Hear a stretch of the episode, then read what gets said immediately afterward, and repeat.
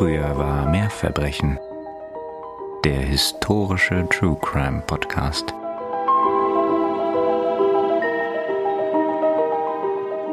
Angelina spürt ihren Herzschlag bis in den Hals. In ihrer Brust liegen Angst und Wut wie ein Stein, wie ein zu fest gezurrter Knoten. Es ist ihr vertraut, dieses Gefühl, doch heute lähmt es sie nicht. Etwas ist anders. Langsam, beinahe bedächtig, steigt sie die Stufen hinab, öffnet die Tür und geht in den Hof. In den länger werdenden Schatten kriecht die Angst auf sie zu, versucht sie zu überwältigen, möchte sie wieder ganz umschließen. Was glaubst du, wer du bist? fragen die Schatten. Der Knoten in ihrer Brust flüstert, du wirst versagen. Noch kannst du aufhören. Nein. Angelinas Hand legt sich um den Griff der Axt. Heute endet es. Mhm. Ich weiß nicht, ob ich ihr Glück oder Unglück wünschen soll, also ob sie gut oder schlecht ist. In jedem Fall freue ich mich sehr auf diesen Fall heute. Ja, es ist ein ganz interessanter Fall, den ich hier ausgegraben habe. Also finde ich zumindest. Ich hoffe, ihr seht das auch so. Mhm, bestimmt. Und zwar sprechen wir heute über eine Geschichte von Gewalt, die schließlich zum Zusammenbruch führt und im Endeffekt zum Mord. Wir sprechen nämlich Aha. über den Mord an Pietro Napolitano und über seine Frau Angelina, die als erste Frau in Kanada häusliche Gewalt als Verteidigung in einem Mordprozess anführte. Mhm. Also ein sehr moderner Fall. Ja, richtig. Auf jeden Fall ein Fall mit sehr viel Einfluss und auch ein Fall, der einem so ein bisschen klar macht, wie wenig selbstverständlich es ist, dass wir heute sowas nicht mehr einfach ertragen müssen. Dann nutzen wir mit diesen weisen Worten doch die Gelegenheit, euch zu begrüßen zu Früher war mehr Verbrechen dem historischen True Crime Podcast. Und hier sind natürlich wie immer Nina und Katharina. Und wir freuen uns riesig, dass ihr wieder eingeschaltet habt, wie jedes Mal. Wir schwingen das Fähnchen auch für all diejenigen, die uns schon auf Instagram folgen, uns ein Sternchen oder auch fünf dalassen, also eine Bewertung auf der Podcast-Plattform eurer Wahl oder die uns über unseren E-Mail-Account schreiben oder unsere Google Map nutzen. Wir danken euch vielmals. Das macht total viel Spaß, mit euch in Kontakt zu treten. Und natürlich ist unser ewiger Dank denjenigen auch gewiss, die uns schon so toll supporten über unsere Kaffeekasse und unsere heutige Special Thanks gehen an den Mirko. Ja, Mirko, vielen Dank. Aber auch herzlichen Dank allen anderen da draußen für alles, was ihr so für uns tut. Wir sind ganz beglückt. ja, und solltet ihr noch Interesse haben, uns weiterhin zu beglücken, findet ihr natürlich alles, was ihr dafür braucht, wie immer in den Shownotes, inklusive der Quellen für den Fall heute. Yes. Scrollt mal rein. Und damit lehne ich mich zurück, gönne mir im Geiste ein kühles Nassgetränk. und besser ist es nass, oh Gott und freue mich sehr auf den Fall, den Nina uns heute präsentiert. Ja, also wie gesagt, es wird interessant und auch etwas emotional. Wir schreiben den 16. April des Jahres 1911. Das war Ostersonntag des Jahres. Wir befinden uns in der kanadischen Stadt Sault Ste. Marie. Und zwar ist das in Ontario. Dort lebt in einer Dachgeschosswohnung in der James Street die Familie Napolitano. Am Nachmittag dieses Ostersonntags klopft es plötzlich an der Tür der Nachbarn der Familie. Es ist die 28-jährige Angelina Napolitano, die in ihrer italienischen Muttersprache verkündet, ich habe gerade ein Schwein getötet. Und ich befürchte, sie spricht nicht von dem Tier. Nee, so ist es und darauf kommen auch die Nachbarn reichlich geschockt nach einer Weile. Und so machen sich die Nachbarn auf, um die Polizei zu verständigen, und Angelina kehrt zurück in ihre eigene Wohnung. Als kurz darauf die Polizei dort eintrifft, finden sie Angelina ruhig in der ärmlichen Wohnstube sitzend vor. In ihrem Arm hält sie liebevoll das jüngste ihrer vier Kinder, während die anderen Kinder sich auch im Raum befinden. Es ist eine schöne Familienszene. Mir schwant ja Düsteres. Ja, umso geschockter sind die Beamten von der restlichen Situation, die sie in der Wohnung vorfinden. Hm. Im Nebenzimmer, nämlich dem Schlafzimmer, finden sie eine schrecklich blutige Szene vor. Im Bett liegt der Leichnam eines Mannes, und sie stellen sich natürlich die Frage, wer sind diese Menschen? Wie ist es zu dieser Gewalttat gekommen? Denn das Familienbild steht so im totalen Widerspruch zu dieser offensichtlichen Mordszene da im Nebenraum. Du hast jetzt gesagt, da liegt eine Leiche. Man mhm. kann aber sofort erkennen, dass es eine Leiche ist, die nicht natürlichen Ursachen zum Opfer fiel. Ja, richtig. Da ist jede Menge Blut involviert. Ich wollte jetzt noch nicht zu sehr auf die Details eingehen, weil wir das dann gleich so im Laufe der Geschichte hören werden, mhm. was da geschehen ist. Aber ja, es ist durchaus keine natürliche Todesszene da, friedlich. Mm -mm. Gehen wir also zurück an den Anfang des Lebens von Angelina Napolitano. Sie wurde circa 1883 in der Nähe des Städtchens Caserta, wiederum in der Nähe von Neapel in Italien geboren. Wir wissen sehr, sehr wenig über ihre Kindheit und auch über überhaupt die Verhältnisse, in denen sie aufwuchs. Also ob sie Geschwister hat und wer ihre Eltern waren, das ist alles so ein bisschen im Nebel der Geschichte verschwunden. Aber es ist wohl so, dass sie auf einem Bauernhof aufgewachsen ist.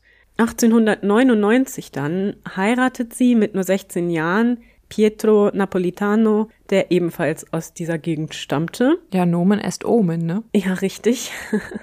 Das Paar lebt dann noch zwei Jahre gemeinsam in Italien und wandert schließlich 1901 auf der Suche nach einem besseren Leben nach Amerika aus, so wie mhm. Hunderttausende andere Menschen auch zu dieser Zeit. Die beiden kommen auch heil in Amerika an und lassen sich zunächst in New York Citys Little Italy nieder. Dort kommen sie auch ganz gut zurecht, leben sich so in der Gemeinschaft auch ziemlich gut ein und erreichen einen bescheidenen Wohlstand. Sie bekommen dann in der Folgezeit vier gemeinsame Kinder. Da ist es auch wieder sehr schwierig. Ich habe nur einen einzigen Namen herausfinden können, nämlich der des ältesten Sohnes. Das ist der Michael. Mhm. Die anderen Kinder sind leider in den Quellen nicht namentlich erwähnt.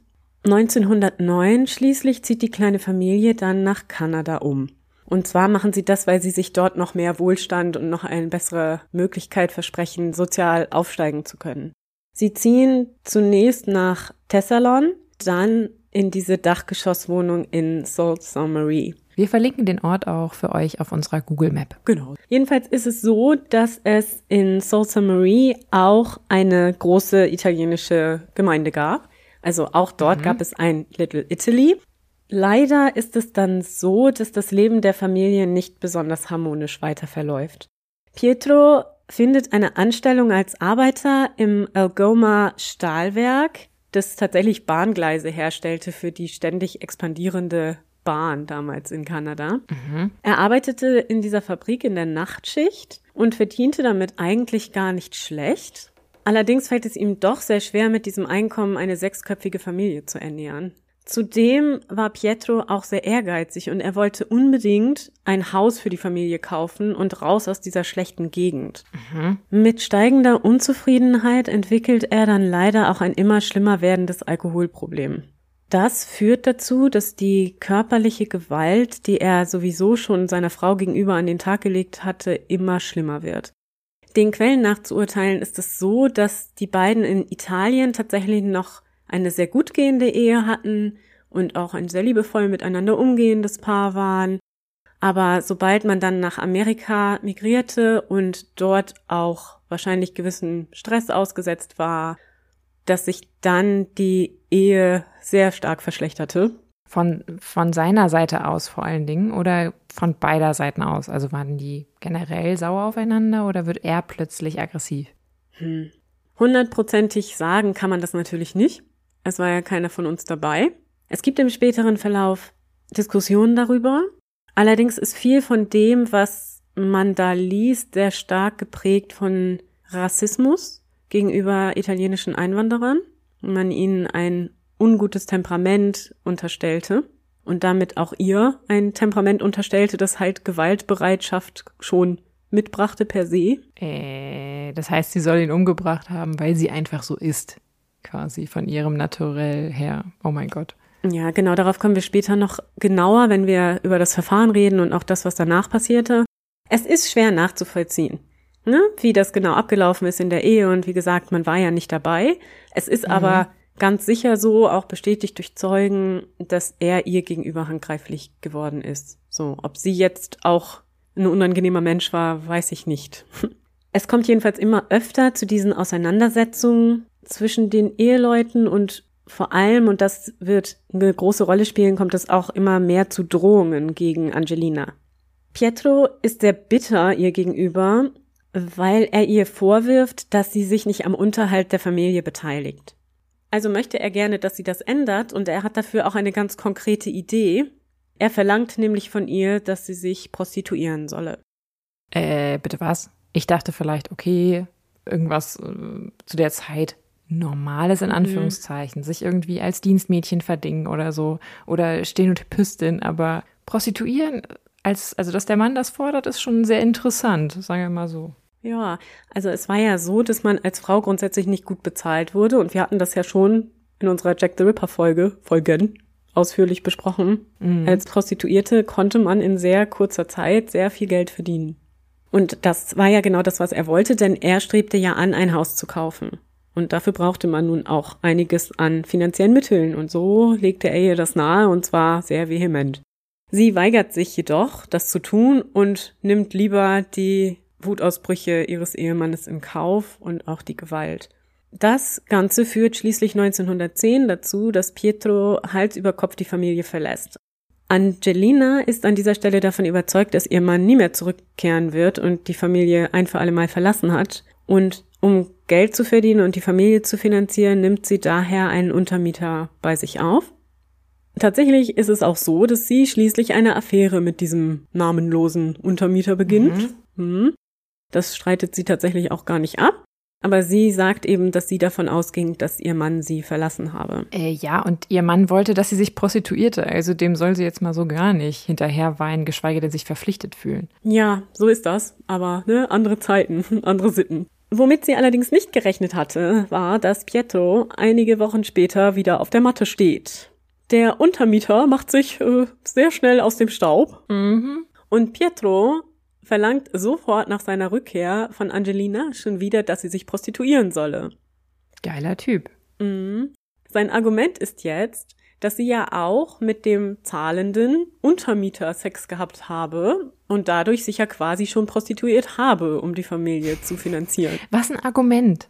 Also das ist kein stichhaltiges Argument, weil das hat sie trotzdem freiwillig getan. Und Deal mhm. des Untermietsvertrages war bestimmt nicht mit der Vermieterin zu schlafen. Nee, ganz genau. Also das war halt ne, eine gegenseitige Anziehung, die die beiden Herrschaften dazu gebracht hat, miteinander das Bett zu teilen und kein finanzielles Abkommen.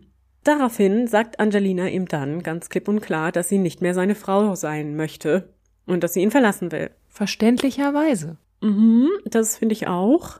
Allerdings findet Pietro das nicht, denn daraufhin attackiert er sie wirklich außer sich vor Wut mit einem Klappmesser. Bitte was? Und sticht ihr insgesamt neunmal in Schulter, Arme, Brust oh. und ins Gesicht. Mm. Dieser Angriff bringt Angelina für drei Wochen mit wirklich kritischen Verletzungen ins Krankenhaus. Und Pietro wird natürlich verhaftet. Mhm. Allerdings ist es so, dass er nur eine Bewährungsstrafe bekommt, weil der Richter anerkennt, dass er durch seine Frau und ihre Affäre provoziert worden sei. Mhm. Und außerdem ging man auch davon aus, dass es besser sei, den Brötchenverdiener der Familie nicht ins Gefängnis zu stecken. Ich meine, okay, guter Punkt, aber du kannst ja nicht. Ja, haben wir schon ja auch in der Jack the Ripper Folge mhm. oder in den Jack the Ripper Folgen diskutiert, dass natürlich auch deswegen viele Paare zusammenblieben, weil es in der Regel nur einen Brötchenverdiener gab. In Klammern der Mann. Richtig. Aber was soll das? Wegen dieser Situation gehen die Drohungen gegen Angelina und auch die Gewalt gegen sie weiter, als sie aus dem Krankenhaus zurück nach Hause kommt. Hm. Immer noch will er unbedingt, dass sie sich prostituiert. Er geht sogar so weit, dass er ihr potenzielle Freier besorgt und die zu ihr nach Hause schickt, während er selber bei der Arbeit ist. Allerdings macht Angelina die Tür nicht auf was ihn noch wütender macht. Aber wenn er so viel in Kauf nimmt, um an Geld zu kommen, sorry, aber mit dem Aufwand hätte er sich auch vielleicht irgendwie noch was anderes überlegen können. Ja, ich denke, dass er wahrscheinlich diese fixe Idee hatte, ne? Er war wahrscheinlich mit dem Leben unzufrieden, hat sich dann total darauf eingeschossen, dass alles super sein könnte, wenn sie sich nur prostituiert. Und ja. Ist ein bisschen kurz gedacht. Ja, ich will das auch nicht unbedingt verteidigen, aber ich denke, so ähnlich wird es wohl gewesen sein. Pietro jedenfalls in dieser Lage wird immer wütender auf Angelina. Beide stecken im Grunde, wie ich gerade schon sagte, auch in so einer ausweglosen Situation. Ne? Also sie kann ohne ihn im Grunde nicht überleben. Sie hat ja kein Einkommen. Dann müsste sie sich am Ende irgendwie noch wirklich prostituieren. Und er kann nicht von dieser fixen Idee loslassen. Und diese Dynamik ist so ganz unglücklich und führt dann dazu, dass am 16. April 1911 Pietro als er von der Arbeit kommt, also von der Nachtschicht am frühen Morgen, Angelina ein Ultimatum stellt. Angelina ist übrigens zu diesem Zeitpunkt im siebten Monat schwanger. Äh. Ja. Und zwar auch durchaus von Pietro, also das ist zeitlich nicht der Untermieter gewesen. Warte, dürfen wir ganz kurz nochmal rekapitulieren, dass er seine, gut, in jedem Fall scheiße, sorry für meine Sprache, mhm. aber er schlägt seine hochschwangere Frau mhm. und er verlangt von seiner hochschwangeren Frau, dass sie sich prostituiert und hält das für eine gute Idee. Ja. Okay, danke. Mhm. Ja, und im Zuge dessen, wie gesagt, kommt es zu diesem Ultimatum, das folgendes besagt. Entweder sie geht sich an diesem Tag prostituieren und gibt ihm an diesem Abend das Geld, das sie damit verdient hat, oder er würde ihr die Kinder wegnehmen und sie aus dem Haus werfen und sie dann töten, inklusive des ungeborenen Kindes. Mm, ich nehme Tor 3. Mhm. Nach dieser Drohung geht er und legt sich schlafen, seelenruhig, offensichtlich unbesorgt. Angelina währenddessen ist verzweifelt Aufgrund der Messerattacke, die ja kurz zuvor erfolgt war, weiß sie, dass er durchaus bereit ist, ihr Leben zu riskieren, denn das ja. hätte auch anders ausgehen können. Und sie hat natürlich auch wahnsinnige Angst um ihre Kinder, zumindest nach ihrer natürlich. eigenen Aussage, und ich finde das auch einleuchtend. Zumal auch um das ungeborene Kind, denn wenn er sie wieder angreift, wenn er sie tötet, tötet er ja auch das ungeborene Kind. Ein paar Stunden lang ringt sie mit sich und läuft in der Wohnung auf und ab, kümmert sich um die Kinder und fällt dann eine Entscheidung. Sie geht in den Hof des Hauses, nimmt die Axt, mit der die Familie das Feuerholz klein schlägt und geht ins Schlafzimmer. Sie beschreibt nachher selber sehr eindrücklich, wie klar es ihr in dem Moment war, dass das jetzt eine entscheidende Situation war. Wenn mhm. er wach sein sollte, würde er sie auf der Stelle töten. Wenn er schläft, würde sie ihn töten. Es ging jetzt also wirklich für sie darum, ob sie stirbt oder er stirbt. Mhm. Mit der Waffe tritt sie ans Bett und schlägt ihren schlafenden Mann mit der Axt auf den Kopf. Damit tötet sie ihn bereits und mhm. sie schlägt dann noch drei weitere Male zu, um sicherzugehen, dass er auch wirklich verstorben ist. Angelina lässt Pietros Leiche im Bett liegen und wird sich dann etwas gereinigt haben, nehme ich an. Das wird in den Quellen nicht so mhm. dezidiert beschrieben, aber das muss sie getan haben. Denn nachdem sie den Nachbarn dann von ihrer Tat berichtet hat, geht sie ja zurück ins Wohnzimmer und verbringt dann Zeit mit ihren Kindern. Ja, und wie gesagt, ist der Anblick der schwangeren Frau, die sich da so liebevoll mit ihren Kindern umgibt, ein Schock für die mhm. Beamten, mhm. weil das so gar nicht zusammenpasst mit dieser wirklich blutigen Tatszene im Schlafzimmer, von ja. der die Familie nicht weiter betroffen zu sein scheint. Also man ist ja nicht aus dem Haus geflohen oder ähnliches. Da Angelina geständig ist, wird sie selbstverständlich abgeführt und auch des Mordes angeklagt, während ihre Kinder in Pflege kommen. Ihr Verfahren vor dem lokalen Amtsgericht unter dem Vorsitzenden Richter Byron Moffat Britton beginnt am 8. Mai 1911. Natürlich ist es so, wie immer, es kann ja nie irgendwie glatt gehen. Es fällt auf am ersten Verhandlungstag, dass Angelina irgendwie keinen Strafverteidiger hat. Und mhm. deswegen wird ihr dann Uriah McFadden von Seiten des Staates zur Verfügung gestellt. Und so kommt es erst am 9. Mai wirklich zur Verhandlung. Neun Zeugen sagen für die Anklage aus, also ne, die Polizei und Nachbarn und so weiter. Mhm. McFadden, also der Verteidiger jedoch, beruft nur Angelina selbst in den Zeugenstand. Seine Verteidigungsstrategie stellte diese häusliche Gewalt, die in dieser Familie geschehen war, sowie den Angriff auf Angelinas Ehre durch Pietros Aufforderung, sie solle sich prostituieren, ins Zentrum. Mhm. Angelina erzählt im Gericht ihre Geschichte. Sie berichtet von den Schlägen, von den Drohungen und von der Messerattacke im November. Und die Spuren dieser Attacke sind auch für alle im Gericht Anwesenden noch deutlich in ihrem Gesicht und an ihren Schultern zu sehen. Sicherlich war schon alleine diese Aussage nicht leicht für sie, könnte ich mir vorstellen, aber sie kämpft auch währenddessen immer wieder mit der englischen Sprache, denn die beherrscht sie nach wie vor nur gebrochen. Und ein äh, Dolmetscher oder eine Dolmetscherin wollte man ihr nicht zur Verfügung stellen? Nein, das hat man nicht getan. Mm -mm. Sie berichtet von ihrer Todesangst und auch wie sie Angst davor hatte, ihre Kinder zu verlieren, als er ihr am 16. April das Ultimatum setzte. Sie habe dann keinen anderen Ausweg mehr gesehen und habe ihn infolgedessen getötet, um sich und ihre Kinder zu schützen. Nach der Beweisaufnahme zieht sich dann die Jury zurück und kehrt bald darauf mit ihrem Urteil zurück. Angelina wird des Mordes an Pietro schuldig gesprochen. Die Jury allerdings empfiehlt, milde walten zu lassen aufgrund der Umstände. Davon will aber der Richter Britton überhaupt nichts hören. Für ihn ist die jahrelange häusliche Gewalt kein Argument, und auch Was? die Messerattacke ändere daran nichts. In seiner Begründung sagte er, ich zitiere, wenn jeder, der vor sechs Monaten verletzt wurde, dies als Berechtigung oder Entschuldigung für die Tötung einer Person anbringen würde, wäre dies komplette Anarchie. Aber darum geht es ja nicht. Es geht ja nicht um diesen einen Vorfall. Nee, genau. Es geht um eine Eskalationsstufe und Phase, die offensichtlich zu sehen ist. Das heißt, es ist glaubwürdig, wenn sie sagt, dass er ihr verkauft hat. Der nächste Schritt ist entweder sie stirbt oder sie macht das, was er will. Mhm. Aber offensichtlich nicht für den Richter. Er sah keinerlei Grund für eine Strafmilderung und verurteilt Angelina Napolitano zum Tode.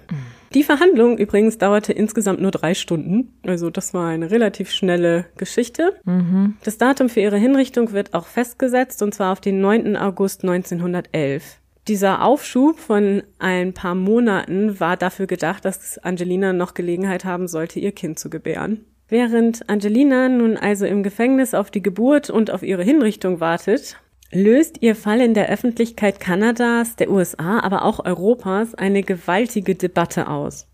Es war das erste Mal, dass häusliche Gewalt so in den Fokus der Öffentlichkeit rückte. Und das müssen wir uns auch wirklich nochmal klar machen. Das war nichts, was man damals ständig hörte, was man immer wieder in Büchern las oder Mhm. wir sehen das ja nun wirklich viel repräsentiert. Das war etwas, das man totschwieg. Da wollte man nicht drüber sprechen. Natürlich, die Frauenbewegung hat sowas angeführt, aber dass das jetzt in einer ganz normalen, in Anführungsstrichen, Familie dann passiert und es dadurch zu einem Todesfall kommt, das löste schon eine heftige Diskussion aus. Mhm. Aber wie kam das dann überhaupt in die Öffentlichkeit? Also war das, weil der Fall übermäßig viel in der Presse in Kanada auch schon abgebildet wurde oder wie geschah das? Mhm, Also zum einen durch die Presse, zum anderen aber auch durch die Suffragettenbewegung, die wirklich in ihren eigenen Zeitungen, aber auch durch Briefe, durch Petitionen, durch Reden und so diesen Fall wirklich in die Öffentlichkeit zerrte. Das wurde dann zu so einer Galionsfigur, ne, die diese Bewegung auch vor sich hergetragen hat, ein Stück weit. Wir hören gleich noch ein bisschen mehr, was da so alles passiert ist. Denn die Presse überschlägt sich natürlich. Aber war die Presse eher im Tenor positiv, also pro Angelina, oder zeigten die ganz deutlich Sympathie für das Urteil? Ja, das war unterschiedlich. Das ist auch noch ein Teil dessen, was daran spannend ist. Es ist nämlich so, dass gerade in der Umgebung von Sault Ste. Marie, also in der Gegend, in der das Verbrechen geschehen war, Angelina Napolitano tatsächlich eher negativ dargestellt worden ist. In der Presse.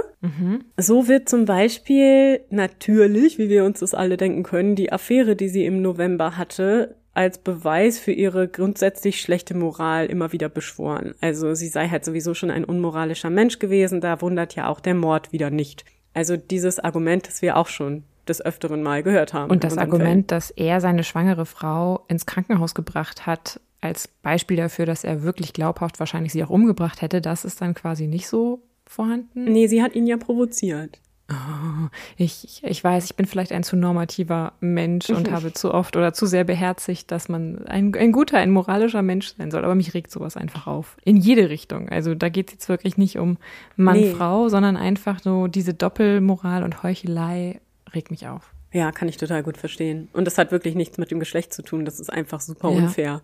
Also du kannst nicht einen so bewerten und den anderen so, aber genauso ist es passiert.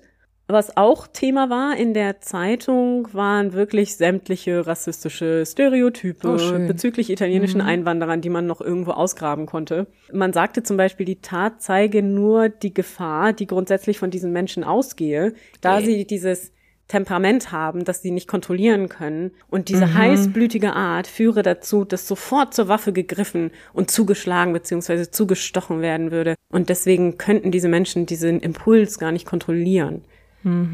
Also ist doch dann interessant, dass heutzutage Italien und Deutschland gleich auf sind, was die Tötungsrate betrifft. Nur so viel zu den ganzen Klischees. Und zum Beispiel so Länder wie Dänemark höher liegen. Ach, echt? Nicht viel, aber Dänemark hat 1,1. Ja, die wütenden Dänen. Ne? Das ist dieses Temperament. Mhm. Ich wollte gerade sagen, und Finnland.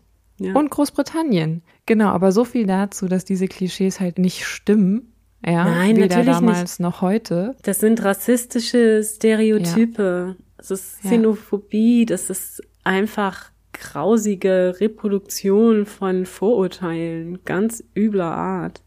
Aber dass Einwanderer es schwer hatten zu der Zeit und ja teilweise Ja. heute noch. Hier bei uns ja auch. Also ich meine, das sind halt einfach, man versucht das immer dann so ein bisschen zu klein zu reden oder schön zu reden, indem man es Klischee nennt. Mhm. Aber leider ist das am Ende nichts anderes als Rassismus. Und der bricht sich hier eben auch wieder in seiner ganzen Hässlichkeit und Unerfreulichkeit Bahn. Mhm.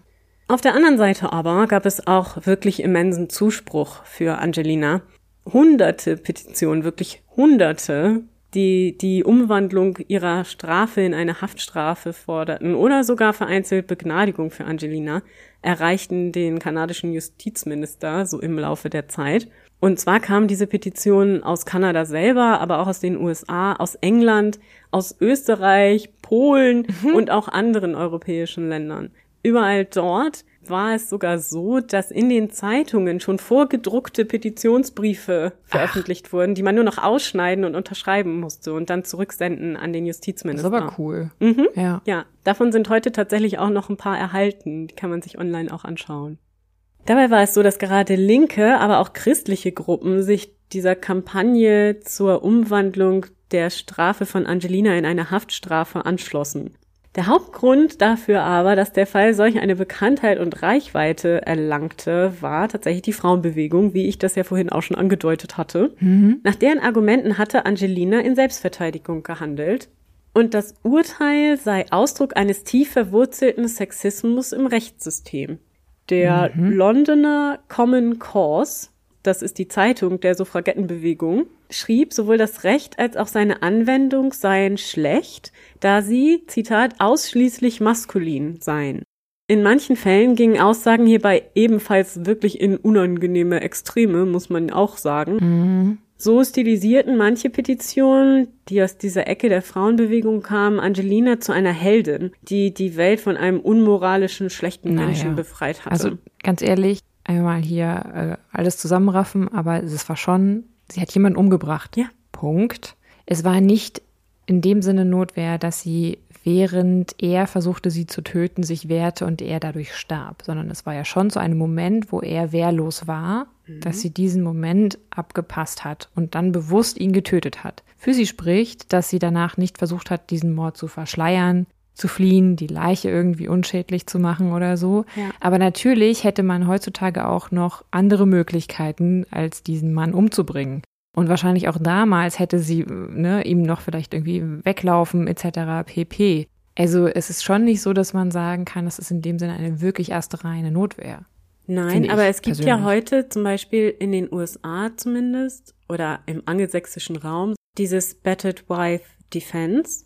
Das heißt, ja man erkennt an, dass ein Opfer häuslicher Gewalt, das kann tatsächlich auch der Mann sein, ne? Ja. so unter psychischen Druck und Schmerzen steht für einen so langen Zeitraum, dass er sich irgendwann oder sie sich irgendwann nicht mehr anders zu helfen weiß, als mhm. den Täter dieser Gewalt auszuschalten, wenn der wehrlos ist, weil sie zu viel mhm. Angst vor dem Täter selber hat. Und klar, dafür spricht natürlich, dass er sie wirklich brutalst angegriffen hat, während sie hochschwanger war und sie dadurch ins Krankenhaus kam. Also das macht das Ganze schon glaubwürdig und nachvollziehbar, das stimmt. Ja, genau. Und wie gesagt, das ist tatsächlich auch eine Verteidigung, die man heute kennt und akzeptiert. Da gibt mhm. es einige Fälle tatsächlich. Mhm. Hier noch einmal kurz zurückzukommen auf den Punkt, den ich gerade gesagt hatte, dass da manche Frauenrechtlerinnen Angelina zu einer Heldin stilisierten. Unangenehmerweise ist es auch hier wieder Rassismus und Vorurteile natürlich zu einem großen Teil, die zum Tragen kommen. Man hielt nämlich auch hier wieder ne, den Immigranten Pietro grundsätzlich für gewalttätig und sexuell unmoralisch, weil eben wieder italienische Immigranten so sind. Also die sind gewalttätig und sexuell unmoralisch ne, freizügig und laut mhm. und temperamentvoll. Ja. Hier sagt man ja quasi, es war gut, dass sie ihn getötet hat, da er eine schlechte Moral hat. Und ja. das hänge wieder zusammen mit seinem Italienischsein. Also das ist schon genauso schlimm und kommt hier aus zwei völlig entgegengesetzten Lagern, die im Grunde mit der gleichen Argument versuchen, ihre Wahrheit zu belegen. Also, ne, das mhm. ist doch ganz spannend wie sich sowas ja. dann auch auf beiden Seiten irgendwie missbrauchen lässt. Und zu guter Letzt ist es dann auch so, dass auch Angelinas Schwangerschaft immer öfter zum Thema wird. So würde gefordert, sie freizulassen, da die Inhaftierung dem ungeborenen Kind schaden könne. Und es gab sogar das Argument, das ich jetzt ja so ganz abgefahren fand, dass es ja sein könne, dass Angelinas Schwangerschaft sie vorübergehend wahnsinnig gemacht habe und Äh. hierin der Grund für die Tat läge. Bitte was? Ne, Dass also die Schwangerschaft sie so benebelt hatte, dass sie deswegen ihren Mann tötete. Okay. Ich hoffe, wenn uns Schwangere zuhören. Nein. Ihr seid nicht gefährdet, demnächst euren Partner Nein, umzubringen. das denke ich auch. Aber man sieht hier ja ganz schön, ne, was der Fall so für Blüten trieb und welche Mhm. merkwürdigen Meinungen und Ideen das auch inspirierte. Ne? Also jeder beteiligte sich Ja. irgendwie daran. Es gab sogar einen Mann in Amerika, der sich freiwillig meldete, die Todesstrafe für Angelina auf sich zu nehmen. Bitte was? Ja, er sagte, er würde das für seine Mutter tun, von der er sicher war, dass sie dieses Opfer für eine Mutter und im Zeichen und Ehre ihrer Mutterschaft für richtig halten würde. Also das war so eine totale Überhöhung, schon fast zu so einem Okay. heiligen Status dann für manche. Ich meine, wie gesagt, er wäre sogar, oder zumindest hat er behauptet, er würde sterben. Ob er es durchgezogen hätte, weiß ich nicht. Im Endeffekt ist natürlich nichts draus geworden, aber das ist schon eine Aussage. Ja. Er ist auch nicht der Einzige, der immer wieder diese Mutterschaft von Angelina beschwört. Also nicht das Kind, das sie noch im Leibe trägt, das auch, aber auch vor allem diese anderen vier Kinder, die sie schon hat. Dieser Mutter Gottes Genau, Heilige oder Hure, ne? So ist es ja. Und sie hatte sich verweigert der Prostitution, das, was man für moralisch schlecht hielt und hatte sich somit als Ja. moralisch rein und keusch erwiesen und war nun auch Mutter und ja, das hatte schon einen gewissen Effekt und man hat damit argumentiert. Wie verrückt. Und ganz viele beschwören eben diese Mutterschaft als Grund dafür, dass man ihr Leben schonen sollte. Also weil man eine Mutter nicht hinrichten darf. So werden auch Angelinas Kinder vor die Presse gezerrt und ihr ältester Sohn Michael schreibt einen Brief an seine Mutter, der dann auch in mehreren Zeitungen abgedruckt wird und der Lütte wird so richtig vor die Kameras gezerrt, abgelichtet und dieser Brief dann eben mit Fotos in verschiedenen Zeitungen der Welt zugänglich gemacht. Ich zitiere. Liebe Mama, ich hoffe, du kommst bald wieder nach Hause zu uns. Emilia kümmert sich gut um uns, aber wir wollen alle dich. Wir sind jede Nacht einsam ohne dich. Ich gehe jeden Tag zur Schule. Ich kann jetzt gut schreiben. Oh. Mrs. Walden lässt uns in einem großen grünen Hof spielen, wo es Blumen gibt. Aber wir wollen alle, dass du zu uns nach Hause kommst. Ja, das hatte natürlich eine Wirkung auf die Leute. Natürlich. Es ist ja auch wirklich rührend, aber es ist auch ein Stück weit pietätlos, dieses arme Kind. Natürlich, ja. Es ist ja wieder für Sensationsnachrichten im Grunde ein Missbrauchen, obwohl in diesem Fall es zumindest dem Anschein nach ja auch noch bewirken sollte, dass seine Mutter nicht hingerichtet werden sollte. Aber hatte das denn irgendwie positiven Erfolg wenigstens? Also die ganzen Petitionen, der Brief des armen Jungen. Hm, tatsächlich hatten all die Petitionen, Briefe, Artikel und Äußerungen und Gespräche und Meinungen eine große Wirkung. Am 14. Juli 1911 wird das Todesurteil gegen Angelina Napolitano zu einer lebenslangen Freiheitsstrafe umgewandelt. Im August desselben Jahres gebiert Angelina dann im Gefängnis ihre kleine Tochter. Leider ist es so, dass das Baby die ersten paar Wochen nicht überlebte.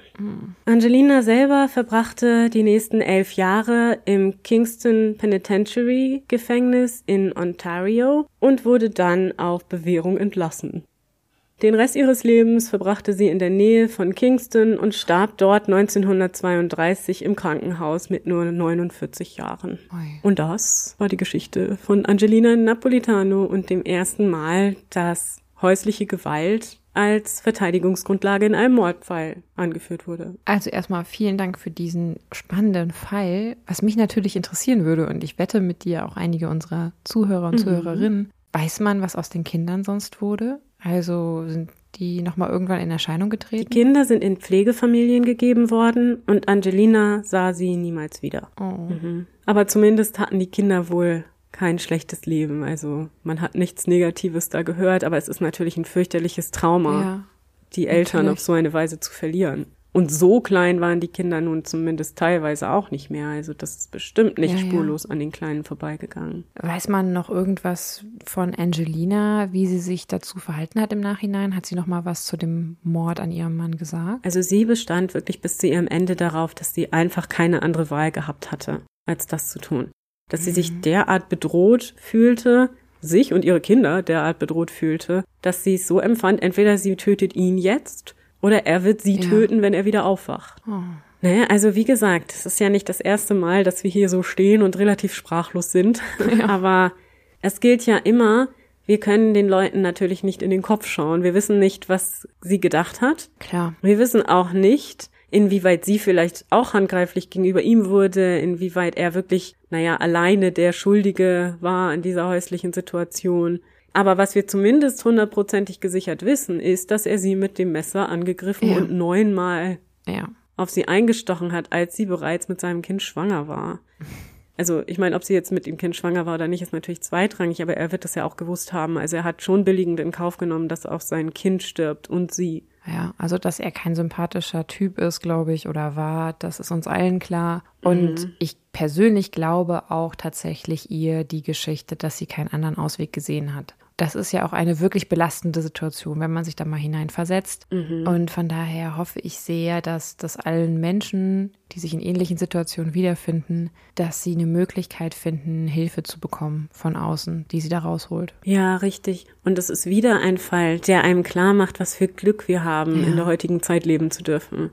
Nochmal, es ist natürlich nicht alles perfekt und ein System muss immer wachsen und lernen, aber wir haben zumindest die Möglichkeit, Hilfe zu bekommen. Ja. Während in diesem Fall, also sie hätte ihn verlassen können unter Umständen, aber sie hätte dann auch damit rechnen müssen, dass er sie wirklich umbringt. Denn mhm. also, dass er dazu bereit war, hatte sie schon erlebt. Ja. Und auch für ihn ging es natürlich um viel, also ohne ihn in Schutz nehmen zu wollen oder sie oder irgendwen, aber es war bestimmt auch für ihn keine angenehme Situation. Ich denke wirklich, was ich vorhin auch schon sagte, dass er sich da auch verrannt hat, mhm. dass er sich vielleicht auch nicht eingestehen wollte, dass er sich übernommen hat mit dieser Auswanderungsgeschichte, mit diesem Hauswunsch und dass es vielleicht einfach nicht funktioniert hat, so wie er sich das vorgestellt ja. hat und hat dann die Schuld auf seine Frau übertragen. Also würde sie sich prostituieren, dann würde ja alles funktionieren. Und das ist ja auch vielleicht wieder so eine Verteidigungsstrategie, die man dann gegen sich selber führt oder für sich selber führt, dass man sagt, es ist ja nicht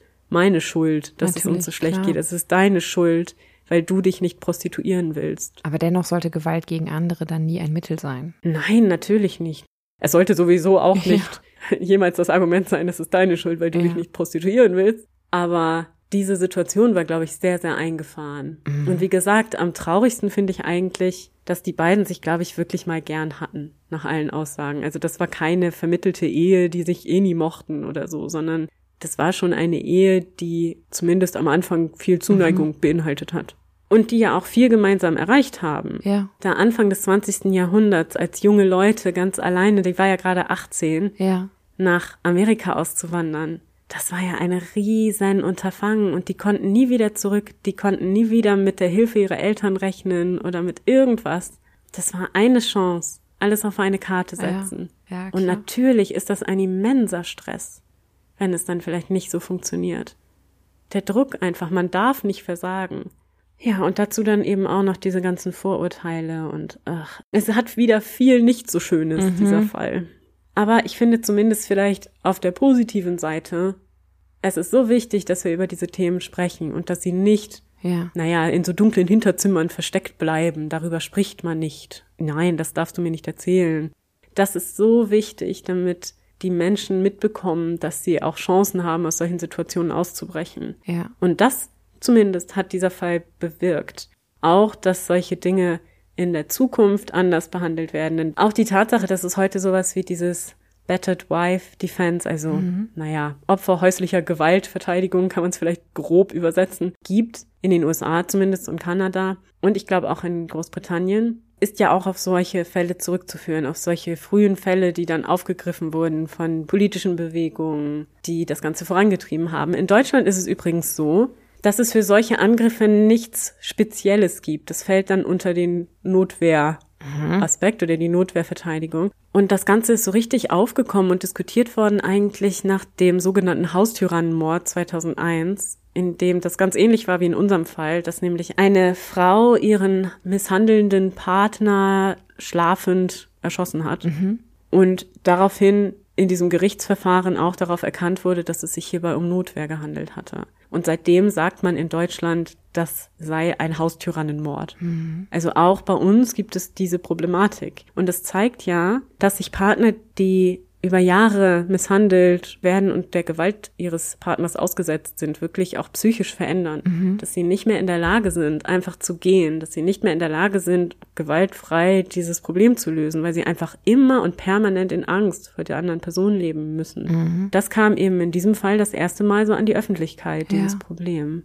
Und man sieht ja, dass es damals durchaus anders bewertet wurde, als wir das mhm, heute tun. Natürlich. Also mal wieder ein Schicksal aus der Vergangenheit, das durchaus heute noch relevant ist und leider immer mhm. noch viel zu oft passiert. Aber vielen Dank für diesen wirklich spannenden Fall. Vielen Dank für eure Aufmerksamkeit und deine natürlich.